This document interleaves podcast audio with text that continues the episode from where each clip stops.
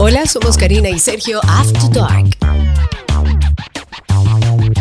Karina, Karina, Karina. No hay una canción que dice Karina, Karina. No, hay una, hay una canción, pero no es esa, no es esa ni dice así. Mira, ¿cómo, a ver, cómo ha estado tu mundo con esta temporada ciclónica que está viviendo el Caribe ahora mismo y está picante, picante, picante? Está duro, pero yo creo que desde aquí, desde donde hacemos nuestro podcast, que es la República Dominicana, yo creo que nosotros o estamos benditos o los ciclones Perdón, le tienen perdón, miedo. perdón. porque Déjame corregirte porque no es en República Dominicana solamente. Es verdad. Yo estoy en Estados Unidos, tú estás en República Dominicana. Hay veces que voy a República Dominicana, pero no podemos decir que estamos en República Dominicana. Y hemos tenido invitados de España, de Venezuela, de todas partes del mundo. O sea que esto es un podcast para todos. Mira, ahí te vi que tú estás en la playa ahora mismo grabando este episodio, ¿verdad? Estoy en la playa, sí, tranquilita. Ok. ¿Y cómo estuvo la carretera? La verdad, muy bien, muy bien la carretera. Hubiera deseado que me presten el nuevo Toyota Corolla Cross, pero Yes. no pido tanto. Tú sabes que cuando yo estuve en República Dominicana hace una semana, una semana y media, dos semanas, ellos me prestaron una Corolla Cross.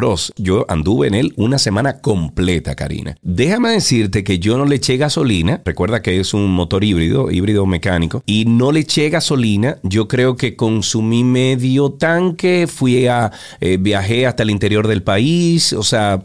Men, qué beneficio y sobre todo qué bien se siente manejar un vehículo de pequeño tamaño, o sea, una mini SUV, pero que se siente como un vehículo grande, se siente como un vehículo full. O sea que si usted tiene la oportunidad, usted puede y le prende la curiosidad ver un poquito más sobre el Toyota Corolla Cross, entonces usted pasa por el usuario de Delta Comercial en YouTube y ustedes pueden ver ahí el lanzamiento que nosotros hicimos y el comercial para que se enamore como estamos Karina y yo, enamorados del Toyota Corolla Cross. Mientras tanto, bienvenidos a Karina y Sergio After Dark. Este episodio llega a ustedes gracias al nuevo Toyota Corolla Cross, el auto más vendido del mundo ahora en tu mundo. Y gracias también a Farmacias Carol. Con Carol cerca te sentirás más tranquilo.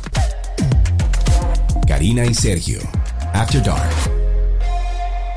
Hola, somos Karina y Sergio After Dark. Hola, Karina, ¿cómo Hola. estás? ¿Cómo está todo? Te oigo un poquito fañosa, pero bien. Estoy viva, que es lo importante, pero el polvo de Sahara siempre hace de las suyas.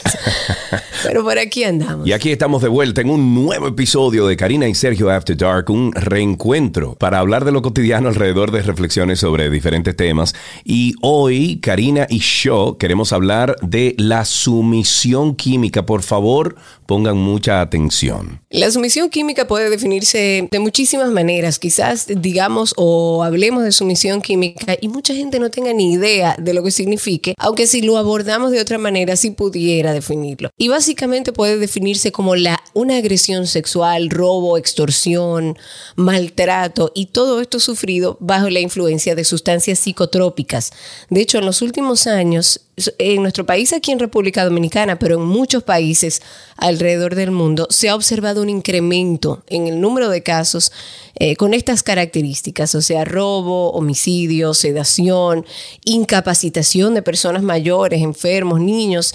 Y aunque el mayor número de ellos está relacionado con delitos de índole sexual, de ahí viene el término agresión sexual facilitada por alcohol o drogas. En este caso, vamos a hablar de sumisión química, que digamos que aborda un poco más. Sí, eh, Ka- Karina, tú, y, y- bueno, y tú que eres mujer y, y que representas lamentablemente el objetivo principal de las personas que violan con la sumisión química, eh, yo quiero que tú por arribita me respondas algunas preguntas, ¿ok? A ver. Ok. ¿Tú has sentido alguna vez en tu vida miedo de dejar tu bebida sola? Por ejemplo, si estás en un club, en un bar, en algún lugar público que tú dices voy al baño y tú has sentido miedo. Obviamente no estamos hablando entre amigos de todo el- de, de toda la vida, sino algunos conocidos que estén en la mesa y que de repente tú has dejado tu bebida ahí y tú dices vengo ahora, voy al baño. ¿Tú has sentido miedo? Con toda honestidad, no. Eh, yo creo que esto está sucediendo más ahora. En nuestra época, por lo menos, cuando yo iba a lugares públicos o tenía mi bebida en lugares públicos, esto no pasaba tanto. O sea que miedo como miedo nunca lo he sentido. He sentido más temor como madre, que le pase a uno de, a mi hijo mayor o a una de mis sobrinas. Pero yo no tuve ese miedo, si tú supieras. Bueno, yo difiero de ti. Creo que ahora lo que pasa que con redes sociales, etcétera. Puede ser. Sí, uno se entera de, de casos a nivel mundial. Y si nos vamos a lo local, a lo mejor donde tú y yo hemos vivido gran parte de nuestras vidas, pues de repente mm, pasaba, pero no se comunicaba o pasaba poco, pero en otros lugares sí. Entonces es una, hmm, lamentable que tengo que usar esa palabrita, Cari, pero es una percepción diferente de acuerdo a el, la ubicación geográfica donde esté. Ahora, en algún momento de tu vida, por ejemplo, eh, tú sospechaste de alguien que estaba actuando extraño mientras, por ejemplo, mientras tú te estabas dando un trago en algún lugar? No, la verdad es que no. Eh, sí escuché, sí escuché en varias oportunidades de personas que fueron víctimas de, de hecho, eh, hubo un caso muy sonado de un amigo nuestro que estuvo a través de redes sociales indignado porque le había pasado a alguien cercano y dijo, si le pasa a uno de mis hijos, va a haber una desgracia. Pero realmente, eh, personalmente no me ha pasado, a personas cercanas a mí sí. Y definitivamente es algo que hay que estar atento. Eh, cuando tienes un vaso que es tuyo en un lugar público, tienes que estar atento. Yo conozco una muchacha en, cuando yo estaba en Boston estudiando eh, comunicación de otra universidad. Nosotros conocimos a un, bueno, imagínate, eh, uno de mis amigos está casado con una de las amigas de esa muchacha que te estoy hablando. pero sí conocí a una persona que pasó ese momento, vamos a decir que peligroso. gracias a Dios, las amigas que estaban alrededor de ella se percataron de que alguien le había eh, echado algún químico a su bebida en ese entonces y pues no pasó a más. Sin embargo, cuando la llevaron a, la emergencia, porque definitivamente estaba intoxicada con algo que no era alcohol, pues se dieron cuenta que sí le habían puesto una sustancia extra. O sea que esto, esto sí pasa. Recuerda que se habló mucho aquí en República Dominicana de unos papelitos que a través de la piel se absorbía, o por lo menos eso se decía. Conchale, no recuerdo el nombre, pero a lo mejor la persona que tenemos invitado en el día de hoy puede hablarnos un poquito de eso, Cari. Claro que sí. Para orientarnos sobre este tema nos acompaña Jesús Boadas. Él es toxicólogo y a través de Toxicología RD dan muy buena información. Él es un médico venezolano, tiene especialidad en toxicología clínica del Centro Nacional de Toxicología de Caracas, Venezuela, pero además es también miembro de la Red Toxicológica de Latinoamérica y del Caribe, RedToxLAC. Doctor, ¿cómo está usted? Bienvenido a Karina y Sergio After Dark. Muchas gracias por la invitación, Karina y Sergio, a, esta, a este podcast tan, tan chévere, ¿no? Y, de tanta información para todos. Bueno, gracias por aceptar nuestra, nuestra invitación. Eh, hemos hablado de muchísimos temas, doctor, y hoy nos pareció muy interesante en este episodio hablar sobre, sobre estos efectos de sumisión química. Entonces, eh, vámonos a, eh, siempre nos gusta empezar como por lo, técnico, ¿no? Por, la raíz. Exacto, la raíz. Vámonos a la raíz. Usted como experto, doctor, ¿Cómo usted definiría la sumisión química? ¿Qué es? Mira, eh, la sumisión química es, en, palabras sencillas, es, el uso de sustancias químicas o de, algún tipo de, sustancia psicoactiva, medicamento, para lograr como un cambio en la voluntad de una persona y poder cometer algún delito.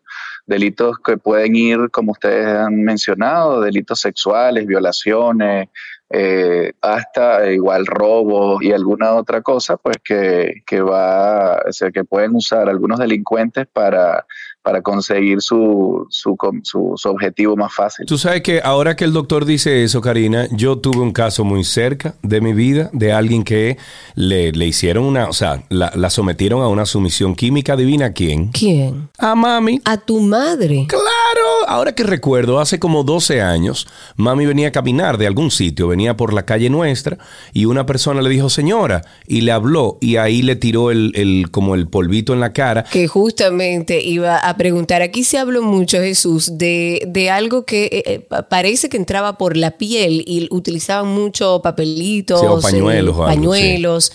¿Qué, tipo de químico es que se utiliza en esos casos en particular? Sí, hay, normalmente, bueno, y lo, que voy a decir es algo que quizás muchos de nosotros y de las personas que nos escuchan están familiarizadas, que es la famosa burundanga. Eso, la burundanga, eso fue lo que le dieron a mi mamá. ¿Y qué es la burundanga, Jesús? La burundanga realmente eh, lo que es es como una mezcla de distintas sustancias y esa mezcla eh, consigue lo que, lo, mejor dicho, lo que busca es justamente tener un control, un control sobre la mente o sobre, sobre el estado neurológico de la otra persona que le haga más fácil al delincuente obtener lo que quiere, bien sea robarlo, como en el caso de, de, la mamá de Sergio, o bueno, si es algún delito sexual, lo que sea. Entonces, hay allí una mezcla de sustancias donde la más conocida o la más quizá la más importante es la escopolamina, que es una sustancia que proviene de una planta y que puede causar una disminución en lo que es la, capacidad de,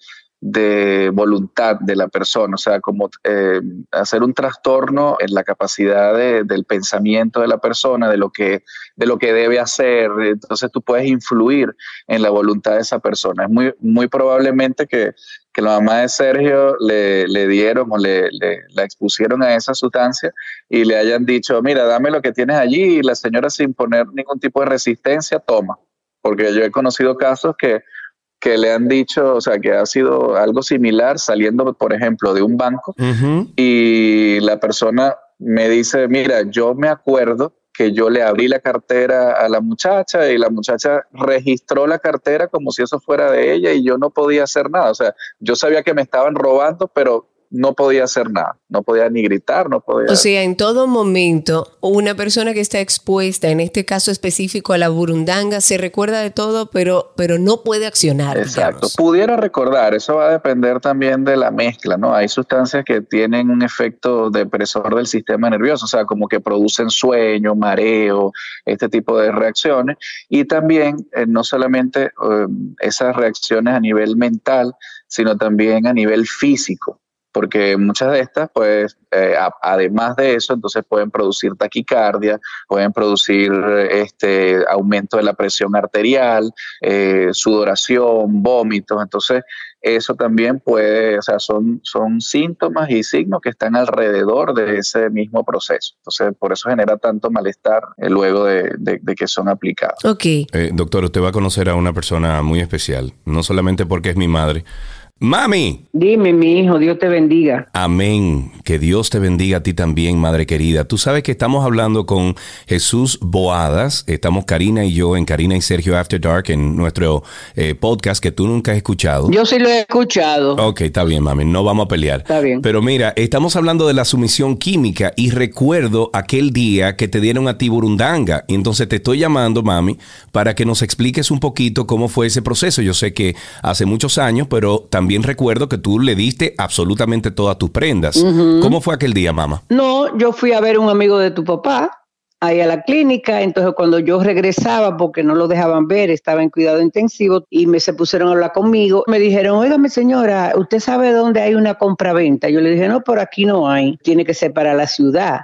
Entonces me dijo, eh, no, porque nosotros queremos vender esto, que sí o qué. Y yo, de curiosa, eh, me pusieron en la mano como un anillo y yo le puse la mano. Entonces me preguntaron, yo le dije, ah, no, pero vamos allí donde esta persona, a que ella compraba oro. Y entonces ahí me, fueron hablando y que sí o qué, y yo lo que hice fue que yo le di el cuello para que me quitaran la, cadena. Oye bien, ella le entregó su cuello. No, señor, y hablando de mi mamá, que mi mamá es una tigresa, o sea, mami no se deja fuñir de nadie, ni se deja, ni, ni se deja, eh, ¿cómo se llama esto? Estafar de nadie. Y entonces, mami, te pusieron eso en, en la mano y de inmediato tú ya estabas sumisa a cualquier cosa que ellos te decían. A cualquier cosa. Eh, ahí yo le di un anillo que tu papá me acababa de regalar que veníamos de Boston. Hasta 200 pesos yo andaba en un bolsillo, porque no me gusta andar sin dinero. y le di el anillo, le di un guillo y la cadena le puse, era una onza de oro del año 1927 que yo tenía puesta. Imagínate. Y yo se lo di.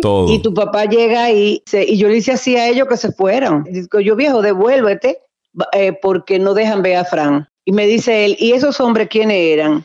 Digo, no, un negocio que yo iba a hacer con Ina, pero ahí mismo yo reaccioné. Digo, yo ahí me atafaron. Y cuando miramos, ¿a dónde? Lo buscamos por tu aparte, tu papá, cogimos por el carro y no lo encontramos nunca. Pero si yo lo veo, lo conozco, ¿eh? El otro día, hace como, como cuatro meses, yo vi a uno de ellos, el de los ojitos verdes, y yo llamé a la policía. Ajá, pero no debiste llamar a la eh, policía, debiste llamarnos a uno de nosotros. Sí, claro. Mami, gracias por tu testimonio. Nosotros vamos a seguir con el tema. Un beso, I love you. Doctor, esto suena como algo que usted ha escuchado anteriormente, es precisamente eh, esos procesos que, tienen que, abordar a estas personas que quieren hacer la sumincia química eh, con ese testimonio de mi madre. Sí, claro, claro, eso es típico y, y generalmente no es, o sea, Obviamente yo te lo, lo, puedo, lo podemos ver o lo podemos ver desde el punto de vista médico, pero cuando tú recibes los pacientes en la, en la emergencia o en la consulta,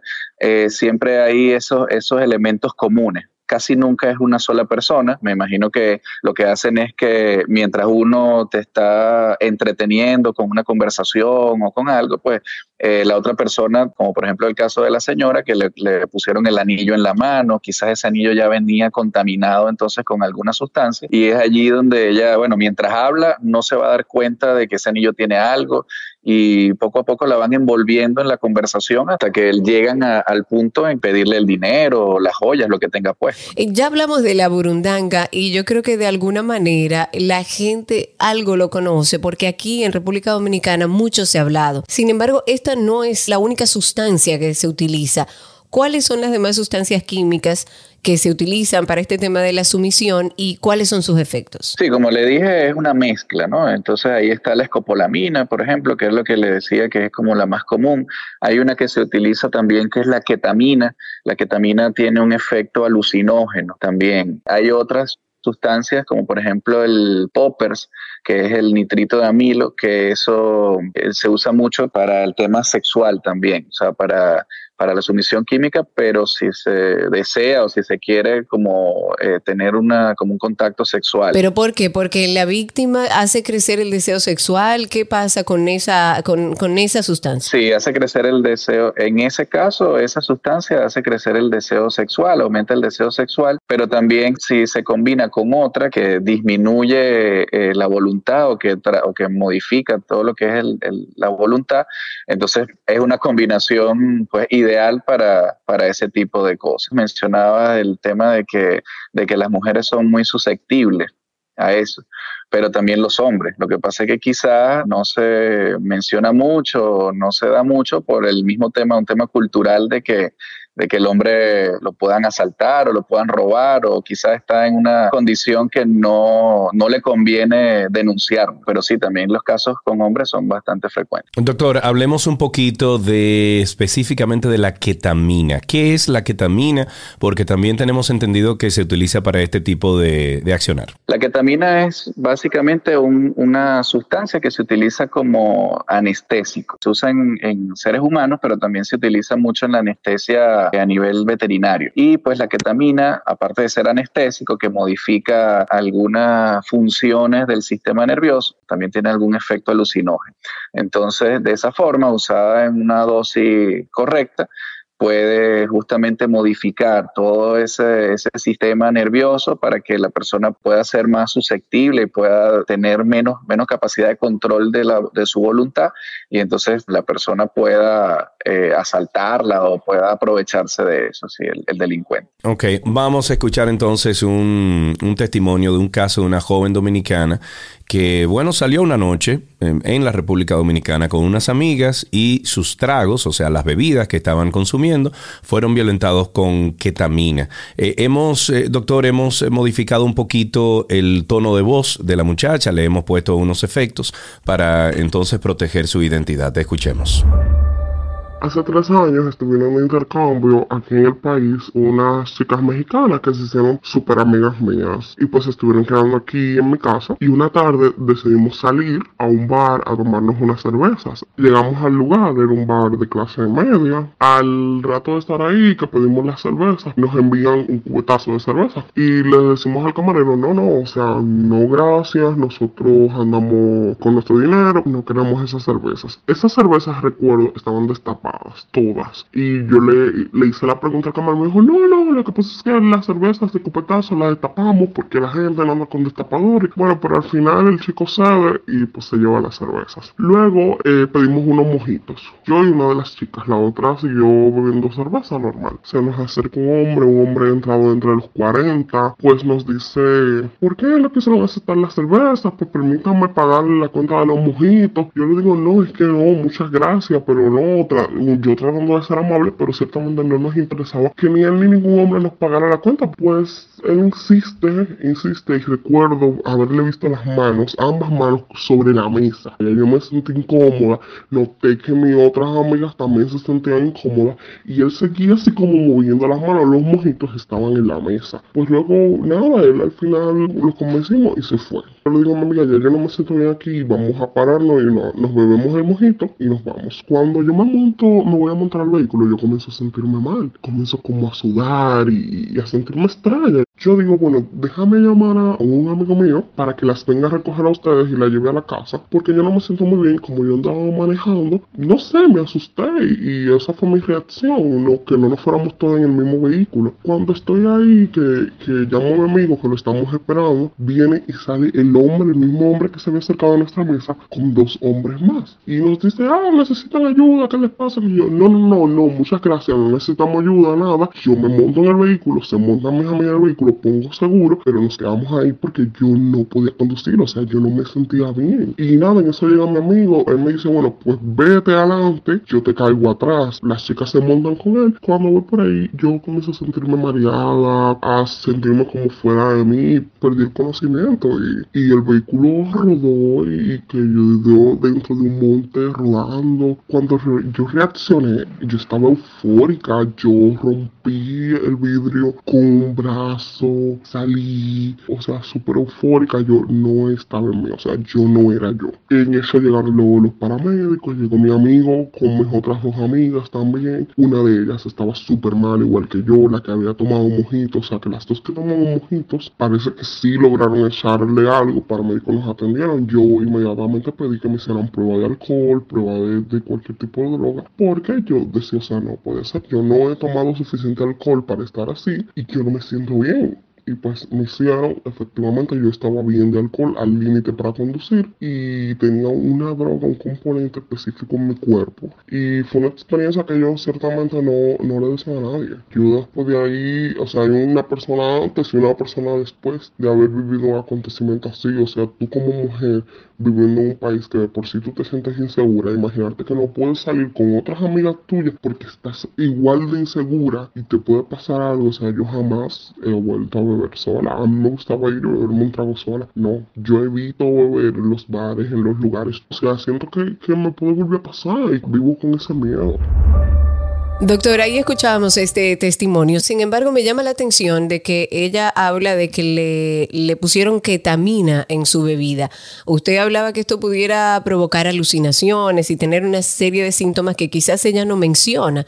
Eh, eh, ¿Qué usted opina de este caso en particular? Primero que nada, para saber si este, qué, qué, sustancia fue, ella tuvo que haber sido sometida a algún tipo de examen toxicológico, ¿no? Probablemente ella hizo su denuncia y luego, pues, este, ahí ya a nivel policial en la investigación, se, seguramente se determinó que había sido ketamina. Es la, es la forma que tendríamos de, determinar eso. Segundo, pues muchos de los medicamentos que se utilizan, digamos, que, que actúan sobre el sistema nervioso central, esa acción va a depender de la dosis. El medicamento puede tener distintas acciones y esas acciones van a depender de la dosis. Hay medicamentos que a dosis más altas entonces pueden provocar otros, otros efectos, las alucinaciones y eso. Otros con dosis baja, entonces se logran algunos otros efectos. ¿no? Es, posible que también haya habido alguna mezcla, no solamente ketamina. En líneas generales, eh, sí, eh, eh, tomando en cuenta el testimonio de esta, de esta persona, esa, y, y llevándolo más a la práctica, tomaron una actitud inteligente en, todo caso, porque eh, desde el principio estuvieron renuentes a aceptar una bebida abierta y eso es una clave importante, o sea, que, los, nuestros oyentes se deben, se deben llevar más allá de lo que es la ketamina y qué es lo que hace y toda esta cosa técnica, es importante que también nuestros oyentes sepan evitar esa situación. Ellas, en primer lugar, hicieron algo importante que fue evitar, estuvieron siempre renuentes a secar bebidas de un extraño. E inclusive la cerveza que este, ya venía destapada, porque si se la destapa en el momento, no, quizás es más confiable, pero ya venía destapada. Este, y posteriormente el trago, el mojito, bueno, ahí sí, este, ahí creo que fue donde estuvo el, el error y sin embargo, pues ellas de una vez llamaron, pidieron ayuda y y, bueno, quizás no, no pasó a, mayores, pero es importante tener en cuenta todo el testimonio para saber eh, cómo actuar en ese momento. ¿Y hay efectos a largo plazo, doctor, de, de, estas drogas y estas sustancias químicas que se utilizan para este tipo de cosas? Sí, mira, puede haber, lo normal es que, bueno, esto, esto queda allí y, y no, no ocurra alguna otra complicación posterior pero va a depender también de, cuán susceptible es, cada persona. Y también recordemos que hace, hace unos minutos mencioné que no solamente son los efectos a nivel del sistema nervioso, sino también a nivel de otros órganos. Esto puede causar taquicardia, puede causar un aumento de la presión arterial. Por ejemplo, he tenido, hemos tenido pacientes que, ok, lo robaron, y es una parte importante. Eh, no es que estamos subestimando eso, ¿no? Lo robaron o tal, pero también entonces una persona que terminó en terapia intensiva por una arritmia cardíaca. Entonces, porque bueno, porque uno de los efectos puede ser justamente las arritmias cardíacas. Imagínate que, que por, por esa situación esa persona haya tenido esa arritmia o haya tenido un infarto o puede quedar entonces con un daño permanente en su corazón o a nivel del sistema nervioso o, o hizo un aumento tan alto de la presión arterial que tuvo un ACV, por ejemplo. Entonces eso puede dejar secuela. Y vi, por ejemplo, doctor, el caso de una joven en redes que quedó paralizada completamente, pero que el cuerpo estaba tenso, incluso las manos, después de un trago que fuera contaminado. Claro, eso probablemente ahí había alguna sustancia como como por ser el aloperidol o algo similar que causa una contractura muscular fuerte. Es un medicamento que sirve como antipsicótico. Pacientes que tienen problemas de esquizofrenia y ese tipo de, problemas mentales, algunos de estos, de los medicamentos que toman, pueden causar como efecto adverso esa rigidez del cuerpo probablemente alguno de esos medicamentos, alguna de esas sustancias fue lo que ella le, le, le, colocaron y por eso tuvo esa, esa reacción que, bueno, nosotros le decimos síndrome extrapiramidal, que es una rigidez total de su cuerpo. Eh, doctor, aproximadamente en un 20% de las agresiones sexuales interviene el consumo de alguna sustancia química. Ya creo que hemos establecido eso, cuáles son esas sustancias. Estos son según datos de la Sociedad Española de Medicina de Urgencias. El 90% de las víctimas de este tipo de delitos son mujeres. Entonces, vamos a soluciones, doctor. ¿Cuáles son o cómo podemos nosotros identificar a tiempo que mi bebida, porque esto no solamente le pasa a mujeres, pero a hombres también, que mi bebida ha sido adulterada en un lugar público. ¿Cómo nosotros podemos comenzar a identificar que, hey, espérate, aquí hay un problema, ¿qué es lo que pasa? Sí, es difícil, es difícil identificarlo eh, porque físicamente tú no, primero que muchas veces el trago viene envuelto en una servilleta o viene, o, son cosas que no le cambian el sabor realmente. Aparte, bueno, si es un trago, eh, si es con alcohol, pues eso obviamente tiene su, propio sabor característico y, es difícil modificar ese sabor. Ahora bien, fíjense, si, si nos ponemos a ver entonces los casos o los testimonios que conocemos, generalmente son eh, tragos que, que, han sido traídos eh, de otra persona o que han sido brindados por otra persona. Lo que hay que tener mm, eh, mucho cuidado con ese tipo de situaciones cuando, cuando el trago viene, no viene de repente del, del mismo mesonero, sino de, de, otra parte. Bebidas, por ejemplo, la cerveza que pudiera ser segura, pero que ya viene abierta y por supuesto estar pendiente en el sitio en que, en que te metes, ¿no? Porque eso es algo que, bueno, si te vas a meter en un antro, allí es posible que, tenga, que tengas más posibilidades de, de, encontrarte con una situación como esa. Lo que, lo que no significa que en cualquier lugar puede pasar. Claro, a nivel de sabor, a nivel de textura, mira, es bien, bien difícil poder identificar. Eso sí, hay personas que empiezan, fíjate como el testimonio de la muchacha, que ella no bien se había terminado de tomar el mojito, se empezó a sentir mal. Ya eso es un signo de alerta de que hay, bueno, hay que irse, hay que pedir ayuda, hay que, hay que estar pendiente de lo que pueda pasar. Eso también es importante, que quizás esa bebida empieza a hacer un efecto, empieza a marearse, empieza a tener efectos a nivel del sistema nervioso que son mucho más exagerados que una simple este, que una simple borrachera. Y entonces si efectivamente me doy cuenta que ya me tomé algo adulterado, me estoy sintiendo mal, ¿qué es lo primero que debo hacer? Allí, este, en ese caso, es importante pedir ayuda, buscar a alguien de confianza. Eh, si estás, por ejemplo, en algún sitio como un restaurante o un sitio de, de bebida, si estás con un grupo, buscar a alguien del grupo que sea de tu confianza y que te pueda ayudar o llamar a alguien que, te, que lo pueda ir a buscar. No hablar con extraños. Ese, por ejemplo, fíjense ese testimonio que ese mismo extraño que en un principio les, les ofreció la bebida, entonces ahora regresó a darle ayuda, todavía más sospechoso. Ya ahí se trata de, de tener de tener un poquito de viveza o si estás, por ejemplo, como, esas, como esa muchacha en su vehículo, bueno, esperar dentro del vehículo a que llegue la ayuda. Y sobre todo mencionar a nuestros amigos que están escuchando el episodio es que las analíticas demuestran que, bueno, que esta, vamos a decir que estas agresiones sexuales o esta sumisión química a la cual se someten muchas personas van en aumento. Es importante también comentar, doctor, que con el auge de aplicaciones como Tinder, como Grindr y muchísimas otras, pues ha hecho eh, en perfectos desconocidos eh, puedan tener un encuentro íntimo, eh, algunas veces impensable hace unos años, pues han sido sometidos a este tipo de procesos. En su caso, en su experiencia, doctora, ¿hay alguna relación entre estas aplicaciones de citas y violaciones con sustancias químicas de intermedio? No, bueno, todavía no he visto algún caso donde, donde, donde esto haya sucedido con una de estas aplicaciones pero sí, este, hace, sí he visto unos cuantos casos, lo que les mencionaba anteriormente, de hombres que sí eh, contactan mujeres en, en, alguna, en algún sitio, en algún bar, en algún sitio de bebida, un casino, qué sé yo, desconocidas en ese momento y pues ya se van con ellas a, un, algún hotel, a alguna cabaña y entonces terminan totalmente, bueno, robados, estafados, mudados por completo o en su casa, se la llevan a su casa y en su casa, bueno, este,